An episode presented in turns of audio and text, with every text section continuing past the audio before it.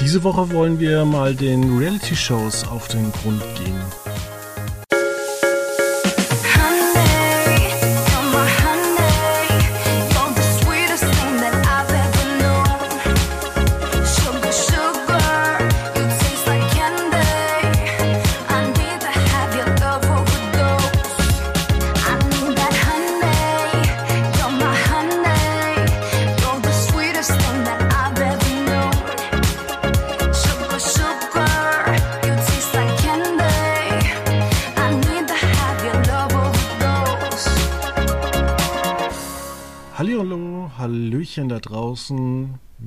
Kommen zur Abkühlung, denn mit uns ist es auch ein bisschen kälter geworden und wir wollen über die heißen Dinge reden, nämlich über Reality-Shows. Und da habe ich mir jemanden eingeladen, der kennt sich da sehr gut aus und äh, sein Name ist Veit Luca Roth. Oh, das sind aber viele Vorschusslorbeeren. Danke dir, Fabian. Ja. Ja, Reality-Shows. Äh, guckst du mehr Reality-Shows, seitdem du bei Quotenmeter arbeitest? Ja. Das, das, die Frage kann ich mit Ja beantworten. Warum? Ähm, weil dich das interessiert oder weil du auch äh, fertig mit deinem Studium damals geworden bist und gesagt hast, äh, ja, jetzt habe ich auch mehr Zeit oder liegt das an ähm, anderen Gründen? Die Zeit ist eher weniger geworden, aber ich glaube, der Zugang zu den Reality-Shows ist einfach ist einfacher geworden. Ähm, ich hatte jetzt nicht immer ein RTL Plus-Abo, ich hatte nicht immer ein Join-Abo. Ähm, von daher, das, das ist, glaube ich, ein Faktor. Und ich glaube, es ist das nach der Arbeit auch. Nach der Arbeit ist das einfach ein bisschen, ja, so ein bisschen Kopf aus und Eskapismus. Einfach ein bisschen abschalten. Ja. Fällt dann mit Reality sagen, manchmal leichter als mit äh, schweren Serien. Ich muss sagen, ich habe jetzt äh, wieder eine Meldung vorbereitet. Da frage ich mich, warum gibt es solche Formate nicht auf der ganzen Welt? Äh, man kennt sie, Wohnungen, die nicht weggehen oder Häuser. Und das ist auch sowas, was ich mir mal gerne angucken möchte. What's wrong with the house? Ja. Makeover-Formate. Nee, nicht Makeover, sondern einfach mal zu gucken, warum wird dieses Haus nicht verkauft? Was sind so die, die Leichen im Keller? Weil sie vielleicht auf einem, die Simpsons werden es kennen, Indianerfriedhof gebaut wurden. ja. Oder vielleicht Spuk. Oder in Hollywood gibt es doch auch in Hollywood gibt es doch auch diesen äh, Fluch, dass man gewisse Häuser nicht kauft, weil da die ganzen Pornos drin gedreht wurden. Das ist äh, durchaus ein Argument. Da kennt ja jeder dann die Wohnung, gell? Das ganze Haus. Ja, oder das ganze, das ganze Haus natürlich. Ja. Ja, Aber es ist in Hollywood dann nicht bestimmt auch ein Faktor, dass da ganz viele Prominente vorher drin gewohnt haben und dann kann man dann auch die ein oder andere Million rausschlagen. Nee, ich kann dir aber sagen, dass vor ein paar Jahren ist äh, in Kalifornien ein neues Verbot gekommen, dass du äh, nicht mehr, ich glaube, ohne Kondom drehen darfst, weshalb diese ganze Pornobranche äh, nach Nevada abgewandert ist. Ja, das in dem Zusammenhang ein Schlupfloch. Haha. Haha. ja, gut. Ja. Dann fangen wir mal an, äh, ernst zu werden. Wir reden über andere heiße Dinge. Und äh, vielleicht fangen wir mal an, unsere Eingangsfrage zu erörtern. Die war nämlich, sind die pikantesten Reality-Show die harmlosesten? Was sagst du so, ad hoc? Ähm, vor dem Hintergrund der aktuellen äh, heiß diskutierten Reality-Show von RTL Plus, äh, Stranger Sins, kann man da durchaus zustimmen.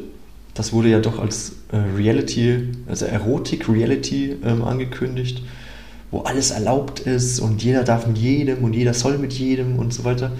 Das ist aber gar nicht draus geworden. Genau, du hast sie gesehen, ich noch nicht.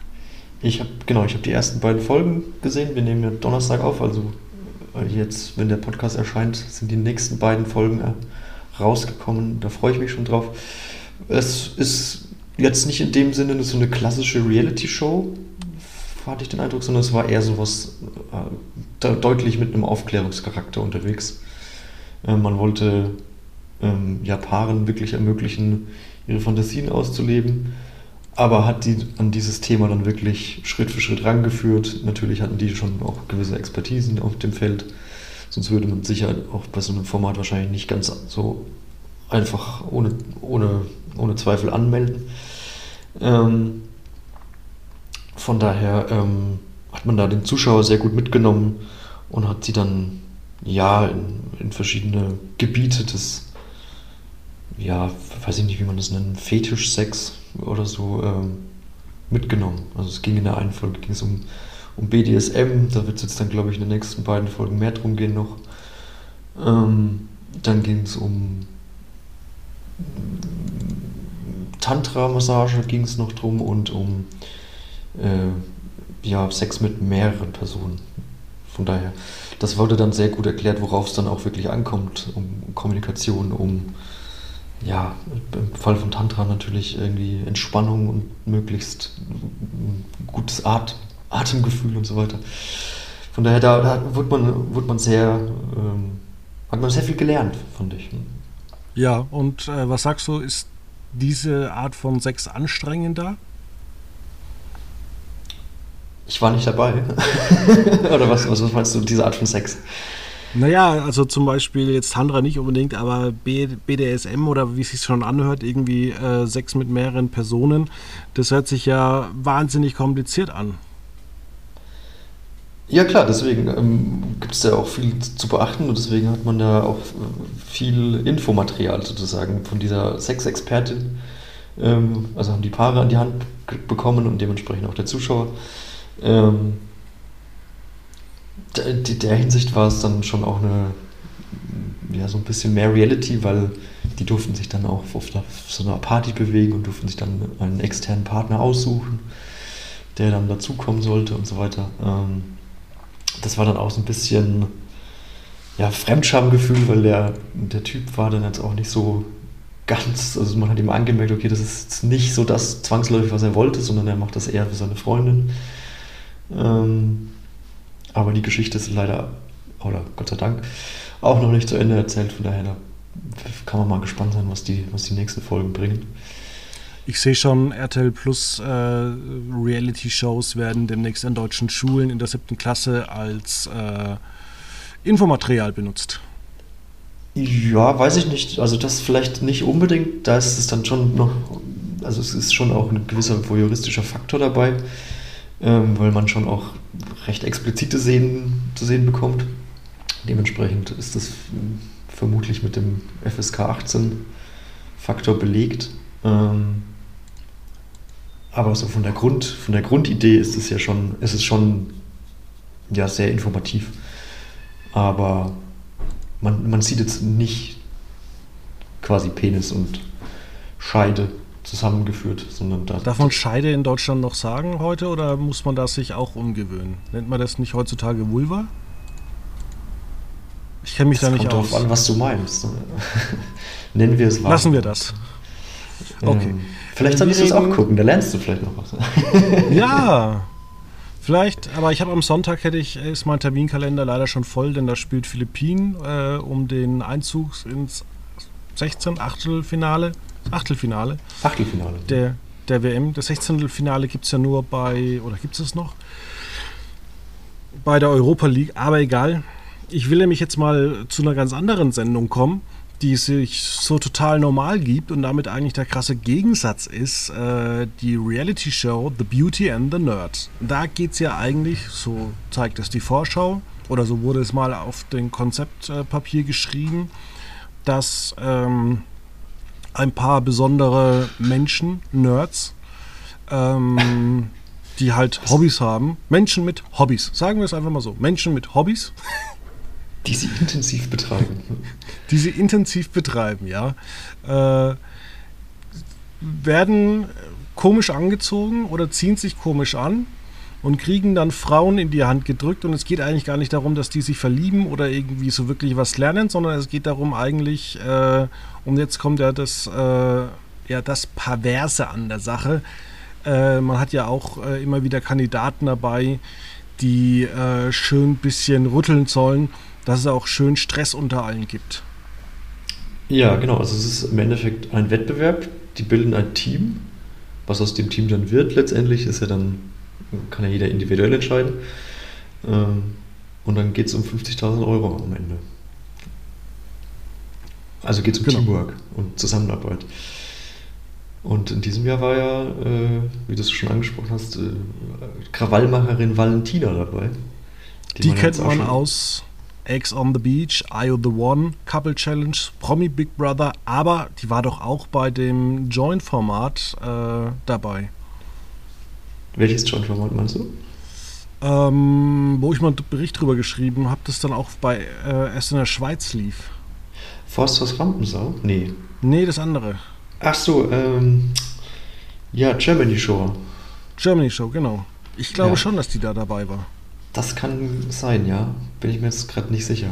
Aber die ist auf jeden Fall schon viel rumgekommen und kommt ja demnächst auch zu RTL in Sommerhaus. Da freue ich mich schon drauf. Das richtig im Kopf. Ja, das, das klingt ja, es startet erst, Es startet wahrscheinlich erst im September. Ich bin jetzt schon tief traurig. Ich habe mich eigentlich im August gefreut. Naja. Aber startet es nicht immer relativ spät? Oder letztes Jahr auch schon recht spät? Ja, leider. Das war doch immer so lustig, weil es dann im Oktober erst lief oder so. Genau. Ja. Seit Corona, da hat man die Produktion ein bisschen nach hinten äh, geschoben und da hat man festgestellt, naja, ähm, es ist ein bisschen zu kalt, dass die den ganzen Tag draußen sitzen, deswegen muss man das richtig timen. Das kann man also nicht im April aufnehmen. Es war ja da auch recht kalt, das heißt, du musstest dann tatsächlich jetzt im Juni aufzeichnen und dann dauert es zwei, drei Monate. Das heißt, man kann mit September oder Oktober damit rechnen. Es gab ja auch schon die eine oder andere Ankündigung, dass auch Leute rausgeflogen sind. Ja. Schade, dass sowas dann durchsickert. Für den Zuschauer. Ja. Und ähm, ja, es ist eigentlich, dieses Format, was eigentlich auf so, so milde tut, ist eigentlich ziemlicher Zickenkrieg. Und wo wir schon dabei sind, das Sommerhaus ist es ja eigentlich auch. Also es wirkt irgendwie so, machst so eine Talentshow oder eine Wettbewerbsshow, aber es geht ja eigentlich darum, äh, die anderen auch seelisch fertig zu machen. Ja, wobei natürlich ist es äh, gerade beim Sommerhaus ja von externen Faktoren, glaube ich, eher äh, hervorgerufen, dass man sich dann auch irgendwann auf den Sack geht, weil man halt in diesem Haus quasi eingesperrt ist ähm, und dann ja auch auf viele Dinge verzichten muss, oder? Nee. Ja, auch. Man wird, man, man wird überschüttet mit. Du wirst mit Zigaretten und Alkohol überschüttet. Genau, sowas, ja. Von daher, und da du hast natürlich, steht natürlich auch dabei. Konfliktpotenzial. Genau, du hast deinen Partner dabei, das heißt, du kannst dann dich auch immer beratschlagen und sagen, hey, wie kann der denn nur dich irgendwie so von der Seite angucken oder hat er nicht auf deinen Busen ge äh, geguckt heute den ganzen Abend? Wahrscheinlich hatte er schon sieben Bier intus und hat halt einfach nur noch schräg runter geguckt und dann, ey, was soll denn das? Äh. Ja, gerade bei heißen Temperaturen schlägt der Alkohol dann nochmal härter zu. Ja, und ähm, das finde ich lustig und wir haben ja auch andere Formate, die dann auch total, äh, ja, also so, so zwischenzeitlich sind. Also zum Beispiel so hm, Adam sucht Eva, gestrandet im Paradies, wo man ja eigentlich auch nackig rumläuft, war ja die fünfte Staffel, die man auf einer Yacht in der Ägäis gedreht hat. Das war ja eigentlich mit die beste Staffel, weil, aber da ist ja eigentlich nichts passiert, weil das einfach spannend war. Ähm, aber jetzt nicht so, dass die sich da irgendwie die Köpfe äh, eingeschlagen haben. Und damals war ich echt aber enttäuscht, weil die hatten nur fünf Folgen. Ja, aber ist es nicht seltsam, dass das Thema, dass die nackt sind, gar nicht so thematisiert wird? Das fand ich super. Das Storytelling dieser Warner Bros. Formates war super. Aber ist, aber ist das nicht total, ja, irgendwie, also unlogisch? Das sagt, du, in, der ersten, in der ersten Folge denkst du das noch, aber du willst ja auch nicht irgendwie, äh, ich weiß nicht, ich meine, wenn du in die Sauna gehst, dann findest du vielleicht auch das in zwei Minuten interessant, dir die Geschlechtsteile von anderen anzuschauen. Ähm, aber wenn du irgendwie da dauerhaft in der Sauna bist, irgendwie so einen halben Tag dort verbringst, dann willst du ja auch nicht irgendwann immer nur, ich sag's jetzt mal böse, Geschlechtsteile angucken. Ja, aber, es, aber also ich gehe jetzt eher auf, dass ich mich schäme dann den ganzen Tag in der Sauna. Also nicht, weil ich mich für, also, also nicht schäme, aber ja, ja wir haben es ja schon öfters besprochen. Ist, wenn ich den ganzen Tag nackt bin. In der ja, Öffentlichkeit. Also gut, ich, also, ja, genau, in der Öffentlichkeit. Also privat kann ich auch nackt sein, aber in der Öffentlichkeit äh, sage ich auch, ich, ich sage es immer, wenn ich mit in die Sauna gehen soll, dann sage ich immer, ja, Aber ich will niemanden sehen und niemand muss mich sehen. Da gibt es nichts, worauf man da besonders gucken muss. Ja, genau. Also das ist ja so. Na gut. Vielleicht deswegen. Und wir hatten und wir hatten es ja dann auch, ähm, dass ja bei der letzten Staffel von ähm, Adam sucht Eva hat doch dieser eine Typ mitgemacht, den wir aus Berlin Tag und Nacht kennen. Äh, ich weiß gar nicht mehr, wie der heißt.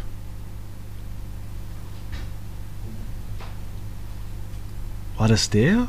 Ich glaube, aus Berg. Falco Ochsenknecht, genau. Ah, ja. Ja, stimmt. Ah, ja, Das war da, da war die Staffel auch so ein bisschen Kohle. mit, mit, mit Promis angereicht. Also mit, in Anführungszeichen, Promis. ja, ist meistens immer so. Aber Ja. das ist der Ole ohne Kohle. Ich wusste dann nicht, dass der. Äh, also, der war auch bei Berlin Tag und Nacht. war der dann auch oben Ole? Der war sogar unten ohne. oben Ole und unten ohne. Ja. Und er hat dann die ganze Zeit über, irgendwie über seinen Penis im Vorfeld gesprochen. Und ähm, ich habe ihn gesehen und muss sagen, ja, äh, ist nichts, worüber man im Fernsehen reden muss. Weil so schön oder weil so hässlich? Das muss jeder für sich individuell entscheiden. Okay. Aber du hast entschieden, bin- er ist so schön, du möchtest nicht darüber reden. Äh, Ja, ich möchte generell nicht über äh, die Geschlechtsurteile von Menschen in einem Podcast äh, besprechen. Okay. Aber gut, jetzt, jetzt reden wir ja über, über Nackt, Nackt, Nacktheit im Fernsehen. Ja, aber das ist dann, das war, die Staffel war eigentlich harmlos. Ich würde schon fast sagen, die war ja fast langweilig. Weil man, also, weil, weil RTL 2 lief das ja, ne? Genau. ähm, zu sehr auf ähm, den, den Faktor Nacktheit gegangen ist, aber der dann gar keine Rolle gespielt hat? Oder warum war es langweilig? weil das, äh, weil halt einfach das eine große Rolle gespielt hat, wie, der, wie die Menschen so drauf sind, weil es einfach perfekt gecastet war. Und ähm, ja, Aber wieso war es dann langweilig, wenn es perfekt gecastet war? Also weil die so gut zusammengepasst haben. weil es spannend war, aber nicht in dem Sinne, wie ich es mag, dass die Leute sich da gegenseitig was erschlagen, wie im Sommerhaus. Achso. Ja gut, aber Deswegen- ähm, Adam sucht Eva ist ja ein Dating-Format im weitesten Sinne. Genau. Und Ja. deswegen hat es eigentlich ganz gut funktioniert.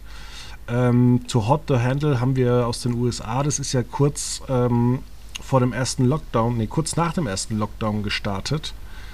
Ähm, das ja eigentlich auch wieder komplett äh, in die andere Richtung ging. Also wenn, wenn man sich da irgendwie anfasst, wenn man irgendwas macht, dann ähm, sinkt zum Beispiel das Preisgeld und viele waren da drin, um eben was äh, zu verdienen. Und in der ersten Staffel waren ja noch 75.000 äh, Dollar übrig, in der zweiten Staffel nur noch ähm, 55 und in der dritten Staffel, glaube ich, am Ende gar nichts mehr. Und in der vierten Staffel, glaube ich, 90, weil sie sich wieder dran gehalten haben. Oder weil auch ähm, die das Preisgeld, ja genau, die haben auch das Preisgeld erhöht. Weil wenn du irgendwie zu acht in so einer Sendung sitzt, äh, hast du natürlich auch das Problem, wie bei dem deutschen Two-Head-Handle. Ja gut, gehst du da mit 4000 Euro raus am Ende oder sagst du, ich tob mich jetzt hier nochmal richtig aus? weil, weil, und jetzt kommt's, weil man natürlich sagt, naja, wenn man das so langweilig ist, dann, dann kann ich ja vielleicht nicht bei Ex on the Beach mitmachen oder so. Ja, das ist natürlich die Frage, wie nutzt man diese Plattform, die man bekommen hat? Ähm, was ist bei Too Hot to Handle Germany? Also ich gehe mal davon aus, dass das auch bei den internationalen ähm, Reihen, Ablegern so ähm, gehandhabt wird, dass die ja gecastet werden in dem Glauben, dass sie jetzt an so einem wir dürfen alles Ficky Ficky Format mitmachen dürfen. Ähm, und dann aber, ja, heißt es plötzlich, nee, dürft ihr gar nichts. Es ist anfassend verboten. Dementsprechend geht man dann vielleicht auch mit, einem, mit einer anderen Lust in dieses Format ähm, und kann sich schwieriger zurückhalten. Und dann zu entscheiden, ja gut, nehme ich jetzt die Plattform oder nehme ich das Geld, ist dann die Frage. Das ist in der Tat immer so die große Preisfrage, was denn da jetzt ähm, klüger ist. Ähm, ja, also es ist ja schon ein deutlicher Unterschied. Wir haben auch Dating Naked, was ja eigentlich wie Adam sucht Eva äh, schon relativ langweilig war. Ja, ich habe auch ähm, im Vorgespräch habe ich auch festgestellt, ich glaube, ich habe das gar nicht zu Ende geguckt. Ähm, weil Ja, weil es so ich- langweilig war. Ja, genau. Weil es, Oder war das die, war das die äh, der Zeitpunkt, wo ähm, das ja bei Paramount äh, Plus lief? Genau. Und wo ständig der, der Account bei uns nicht mehr ging. Ach so, nee, nee, das war, ähm, die, also es lief ja Anfang des Jahres und äh, Dating Naked bei Paramount war, kam zuerst. Und dann kam Ende Februar bei Netflix To How to Handle Germany. Und Dating Naked war okay. Es war, war wie du sagst, es war, es war nicht so, dass man sagt, oh, das muss ich jetzt gucken, ich will jetzt wissen, wie dieser verrückte Italiener, wen er dann auch alles wegknallt. Ähm, und dementsprechend ähm, war es dann irgendwann egal und dann kam To How to Handle. Und das fand ich dann wesentlich äh, spannender, wesentlich ähm, ja, actionreicher, sage ich mal. Dementsprechend äh, bin ich dann eher bei Netflix hängen geblieben und habe Paramount den Rücken gekehrt. Und das ja. hat wahrscheinlich dann sein Übriges dazu getan, dass diese Scherereien mit dem Paramount Plus Account äh, in der Redaktion äh, nicht ganz so gut, nicht ganz reibungslos ablief. Das ist in der Tat wahr.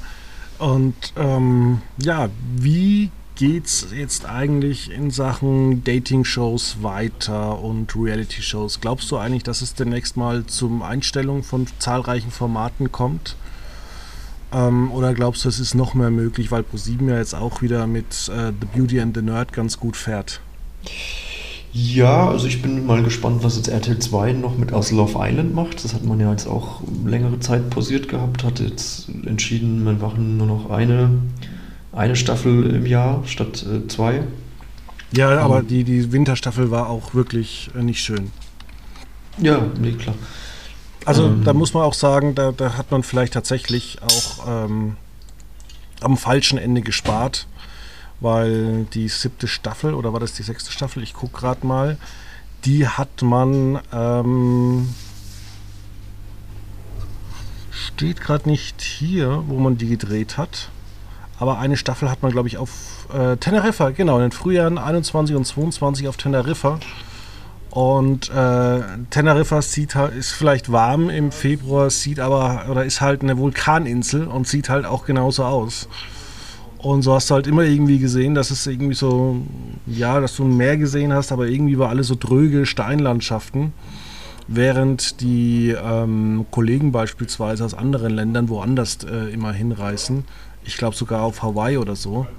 Ähm, also ich fand es tatsächlich von den Bildern her gar nicht schön. Es hat alles immer so trostlos ausgesehen.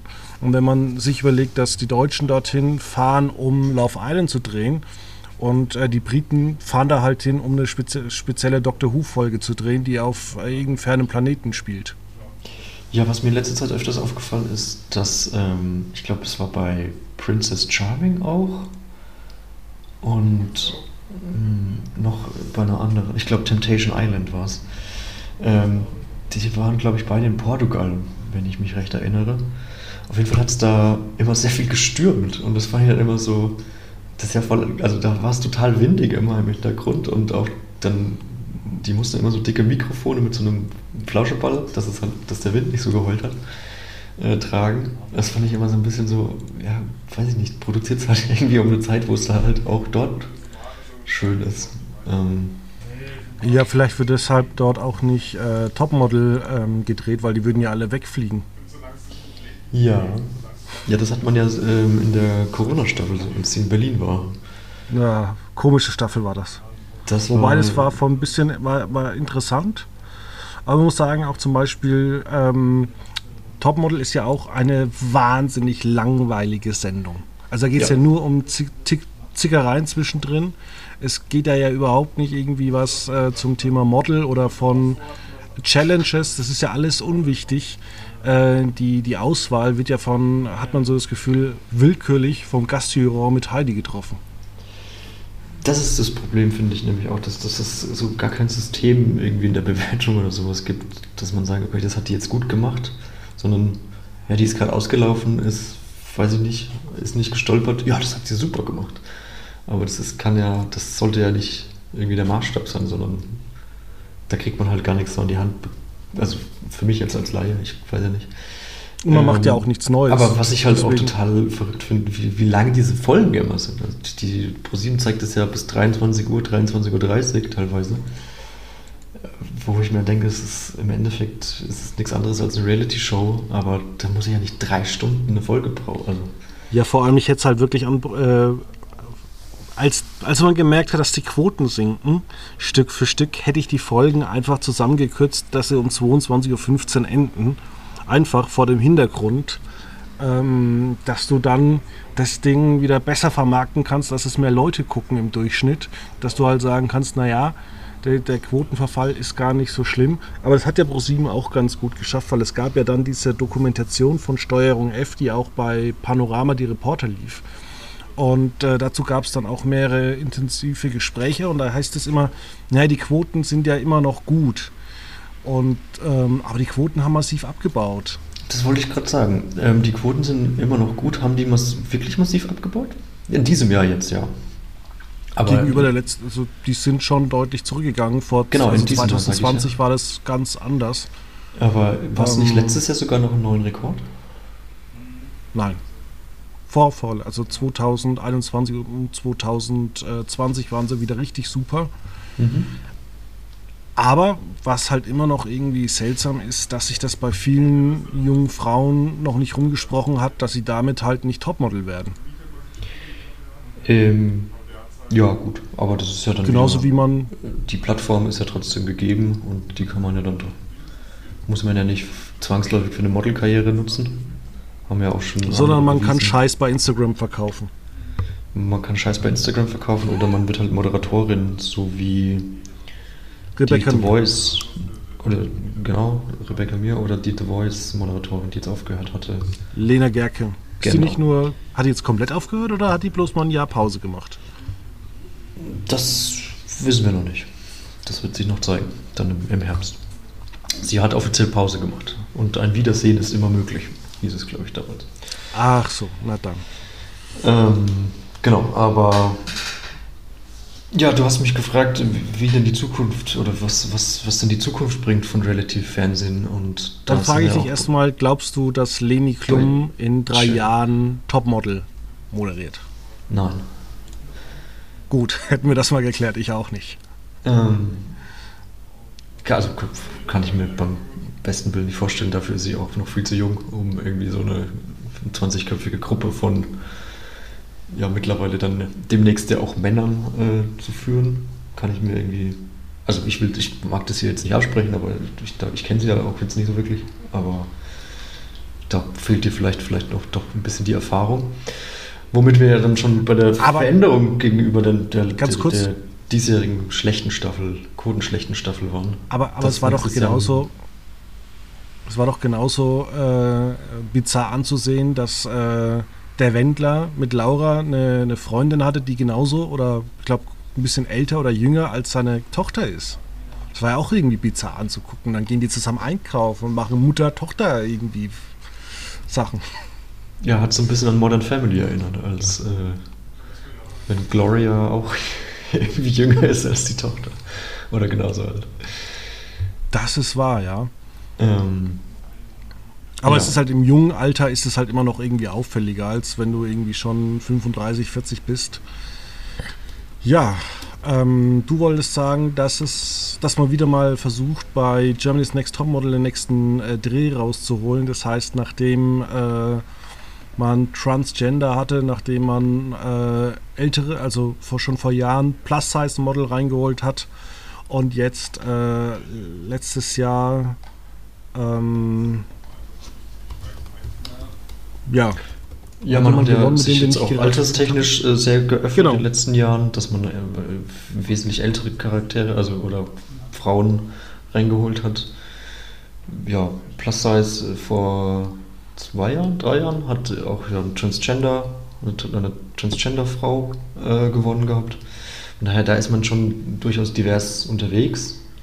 Es ist immer die Frage, aus welchen Beweggründen man das macht. Ähm, ähm, genau, aber dann ab nächstem Jahr dann auch eben mit Männern. Was ja auch, ich weiß jetzt nicht, wie, wie eigenständig diese Idee entwickelt wurde oder ob man da vielleicht mal auf äh, Günter Klum mal wieder gehört hatte. und sich die Idee daher geholt habt, der das ja auch schon vorgeschlagen hat. Naja, ich, ich habe mal gehört, dass äh, Heidi Klum ja nach 20 Staffeln aufhören wollte. Das heißt, wenn du nächstes Jahr dann hergehst und sagst, okay, du machst jetzt die Männerstaffel und dann machst du theoretisch das Jahr darauf, machst du das große Finale, die allerletzte Staffel und dann kannst du vielleicht nochmal RTL-mäßig sagen, Moment mal, es lief so gut, wir machen noch eine Staffel.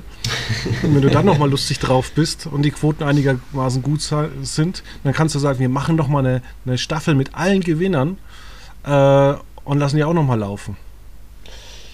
Das wäre interessant. Und schon hast du 22 Staffeln. Da kommt man dann auch auf eine gewisse Altersspanne wahrscheinlich. ähm, was ich jetzt noch für den Gedanken hatte, vielleicht macht man dann auch, äh, wenn Heidi Klum aufhört, eine Doppelmoderation mit dem männlichen Gewinner und Leni Klum. Wer weiß. Ja. Was ich einfach geil fände, einfach nur, weil äh, bei Heidi Klum auch immer die Familie so im, äh, im System drin steckt, wenn sich einfach äh, Bill oder Tom da anmelden und wenn die einfach gewinnen würden. das wäre schon auch gut, ja. Vielleicht macht man ja auch einfach wieder Queen of Drags. Das war auch eine tolle Sendung, muss man sagen. Ja, aber irgendwie auch total unnötig, dass Heidi Klum da dabei war. Richtig. Ich habe letztens äh, angefangen, Drags von Mannheim anzugucken. Und das, das, war Drags interessant. Von von Mannheim. So. Aber das Problem ist, du, du kannst halt Leuten mit Mannheimerisch halt überhaupt nicht zugucken. Du erkennst wirklich bei Dokumentationen, ob die Leute wirklich aus Mannheim, Ludwigshafen kommen. Es ist wirklich, ah, ich, so, so direkt der Dialekt, der mag ich nicht. Ich habe letztens auch einen Podcast gehört, den du mir geschickt hast. Das tut mir leid, der war aus Nürnberg. Und die haben ein derbes Fränkisch drauf, das mich echt genervt hat. Ja, das stimmt. Das ist, ähm, war eigentlich ein, ein Versehen, dass ich dir den geschickt hatte. Ich hatte dir das eigentlich wegen was anderem geschickt, aber den Podcast habe ich dann auch reingehört und es ist, es ist halt Lokaljournalismus aus der Region, Metropolregion Nürnberg. Da spricht man halt Fränkisch. Richtig. Richtig. Ich glaube, uns kann man jetzt das Fränkisch auch nicht ganz absprechen. Es ist nicht so dick, ja. aber es ist, es ist schon manchmal erkennbar, glaube ich. Ja, ähm, Sonntag spielen ja die Damen wieder Fußball, um jetzt mal einen harten Themencut hier am Ende dieser Sendung zu machen. Ähm, glaubst du, wir können ein 6 zu 0 fortführen und qualifizieren uns damit auch gleich äh, für das Achtelfinale?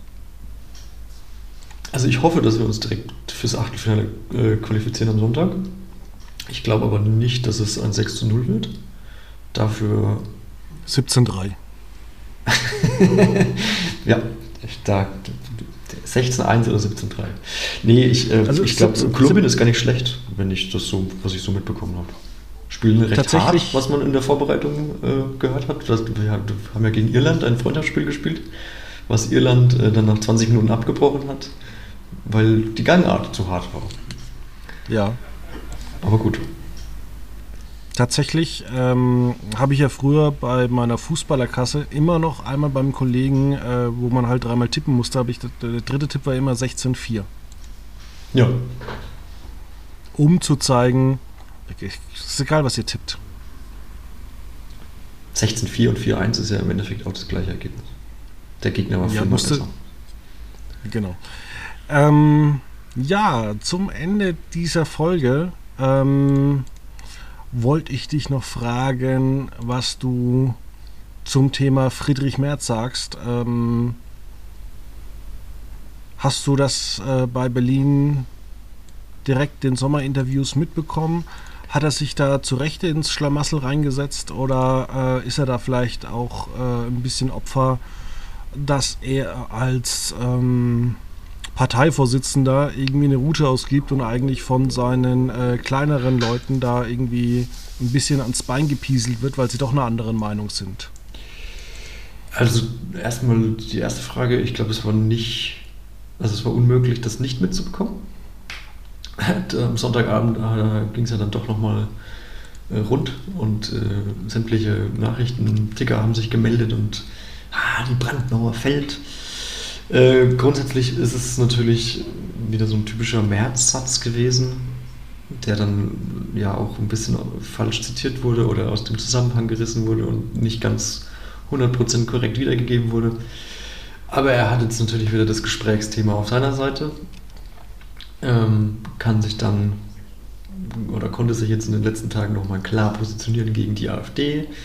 Das hat natürlich dann auch wieder vielleicht äh, die eine oder andere Welle geklettet. Hat ja viel Kritik aus der eigenen Partei ähm, auch bekommen, was natürlich dann ja auch ein gutes Zeichen vielleicht ist für Union-Wähler, die dann sagen, okay, ja, siehst du, unsere Leute, die, die Mehrheit ist ja schon gegen die AfD, von daher ist es ja vielleicht auch so. Aber ist es nicht auch normal beim Vorsitzenden? Ich meine, keiner geht hin und sagt, ich möchte eine andere Partei größer machen, sondern man will ja eigentlich immer, dass alle zu dieser Partei gehen. Ja, also die, also die SPD geht ja auch nicht hin und sagt, äh, wählt die Grünen, damit wir Rot-Grün machen können, sondern die SPD sagt, wählt bitte die SPD, damit die SPD die stärkste Kraft ist.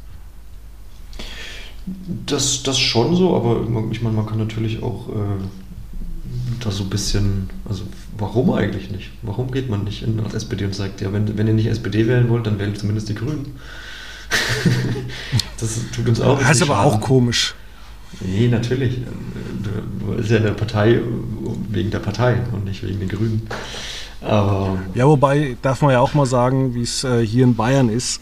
Da ist man ja oftmals bei der Union bzw. bei der CSU, ähm, weil die einfach äh, ganz viele kleine Dorfvereine haben, wo man einfach sich seit Jahren zusammen engagiert und dann fährt man zusammen äh, tatsächlich auch in die Sauna.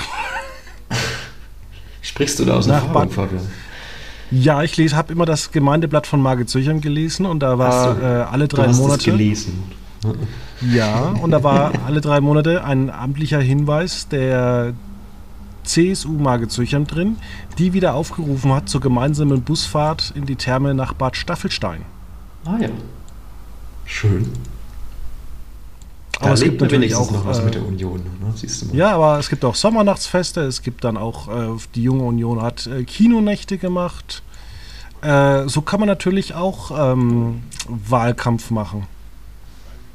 Ja, klar. Das ist aber dann, also das, da gibt es ja erstmal nichts gegen einzuwenden, wenn man sich für die Gemeinde engagiert. Und so sollte das ja auch sein, dass man Angebote schafft, um zusammenzukommen. Genau. Ja, dann waren wir ziemlich politisch am Wochenende, am Samstag. Was guckst du da an? Oder gehst du da den großen Zamparino machen in Nürnberg und Umgebung? Ja, das äh, bin ich bekannt für hier in der Gegend schon. Ähm, nee, also ich freue mich auf jeden da Fall. Da kommt er wieder. Da kommt er wieder, also, der Feind. ist bereit ja, für den Kampf. man muss ja sagen, diese Woche hat der BR äh, Monaco Franse, der große Stanz, äh, nochmal ausgestrahlt. Äh, die ähm, da gab es jetzt das 40-jährige Jubiläum und vielleicht ist der Fight ja auch so jemand irgendwie der, der Stanz von Nürnberg. Genau. Und wenn ihr, wenn ihr Bock habt, die Serie gibt es übrigens aktuell ähm, bei Netflix zu gucken. Ja, Netflix hat sich diese Serie geholt. Ähm, und da werdet ihr sehen, dass gar nicht der Monaco-Franse tatsächlich das Sagen hat in seiner Ehe, sondern am Ende doch wieder seine Frau. So wie es sein soll. Genau. Jeder glaubt, dass er im Recht ist und alle leben den Traum. Genau. Ähm, ja, nee, ich, ich freue mich auf die aufs, auf WM-Fußball am, am Sonntagmorgen. Und ansonsten, wie gesagt, Stranger Sins bei RTL Plus, Beauty and the Nerd bei Join. Ähm, ja, ansonsten, da lässt sich schon mal gut mit äh, leben und vielleicht ist dann der ein oder andere Kinobesuch nochmal drin. Äh, Stichwort Was reizt dich denn? Oppenheimer, okay. Also ich habe Barbie schon gesehen. Ja. Ansonsten, du bist eine ganz andere, findest meine Meinung gar nicht so toll? Ähm, ja, ich, äh, ich habe den Film mit anderen Augen gesehen. Okay. Ich habe tatsächlich ähm, Mission Impossible die Woche noch angeguckt. Ja, wie fandest du den? Da haben wir uns noch gar nicht so richtig Phänomenal. Trifft das gerade zum Privatgespräch ab? ja, der war phänomenal. Ja. Der war einfach, äh, die Stunts waren super. Ähm, es gibt ja die, diesen großen Stunt, der auch schon durch die Trailer ging. das ist übrigens nicht so, dass der Film dann wirklich an der Stelle dann äh, einen Cut macht, sondern der geht auch schon noch eine halbe, dreiviertel Stunde weiter. Ähm, CGI-mäßig haben sich da Leute ausgetobt. Es sind äh, Wortwitze dabei. Es, äh, man merkt, dass es on Location gedreht wurde, anders als äh, zum Beispiel Indiana Jones den Eindruck macht. Da hat man so das Gefühl, der wurde komplett im Studio gedreht. Aber diese Szenen beispielsweise in Venedig, die sehen schon geil aus. Äh, es gibt auch dann ein paar Szenen, wo einfach ganz viele Kerzen aufgestellt sind ähm, und die auch alle leuchten. Und du hast halt wirklich das Gefühl, es sind halt 2.000, 3.000 Stück. Ähm, und du brauchst ja auch ein entsprechendes Team, um erstmal die Kerzen da zu beschaffen und dass die halt auch alle leuchten bleiben. Du kannst ja auch nicht irgendwie. Äh, die waren ja auch unterschiedlich groß, alle. Also da hat man wirklich sehr viel im Detail äh, gemacht. Man hat dann, glaube ich, in Doha noch ein bisschen gedreht, hat da ein bisschen die Kulisse des Flughafens mitgenommen.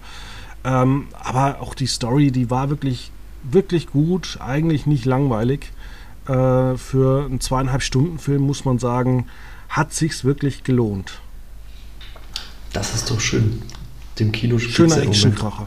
Generell, was Blockbuster angeht, ganz gut, muss man ja sagen. Barbie läuft ja auch sehr, sehr erfolgreich. Der hat schon 500 Millionen eingespielt. Mal gucken, ob der eine Milliarde hat. Ich krieg schon allerdings wieder Krebs in den Augen, wenn ich höre, dass man schon wieder Spin-offs plant. Tja, wer hätte damit rechnen können, Fabian? Ja. Das ist ja auch nicht in so, als hättest Sinne, du den ersten Mission Impossible Film gesehen. Den habe ich damals nicht im Kino gesehen. Ich glaube, ich habe den dritten im Kino gesehen, mit J, den J.J. Abrams gemacht hat. Ja, das siehst du. Ja, ansonsten, was wirst du am Wochenende gucken? Ich gucke äh, erst das Philippinen-Spiel, also die Konferenz wahrscheinlich. Danach schaue ich das Deutschland-Spiel und dann tue ich mir noch an, ähm, und zwar unser äh, Foodtruck-Typ, der jetzt eine Bäckerei hat. Davon gibt es eine neue Folge von Goodbye Deutschland, die gucke ich mir dann schon am Sonntag an. Na, das klingt aber auch nach Spaß. Am Samstag weiß ich noch nicht. Vielleicht gehe ich äh, auch mal irgendwann in Oppenheimer rein. Und dann habe ich auch alles durchgesehen, was man sehen sollte. Ähm, ja, und dann würde ich sagen, dann hören wir uns nächste Woche wieder und verabschieden uns mit einem äh, Gruß in die Runde. Schönes Wochenende.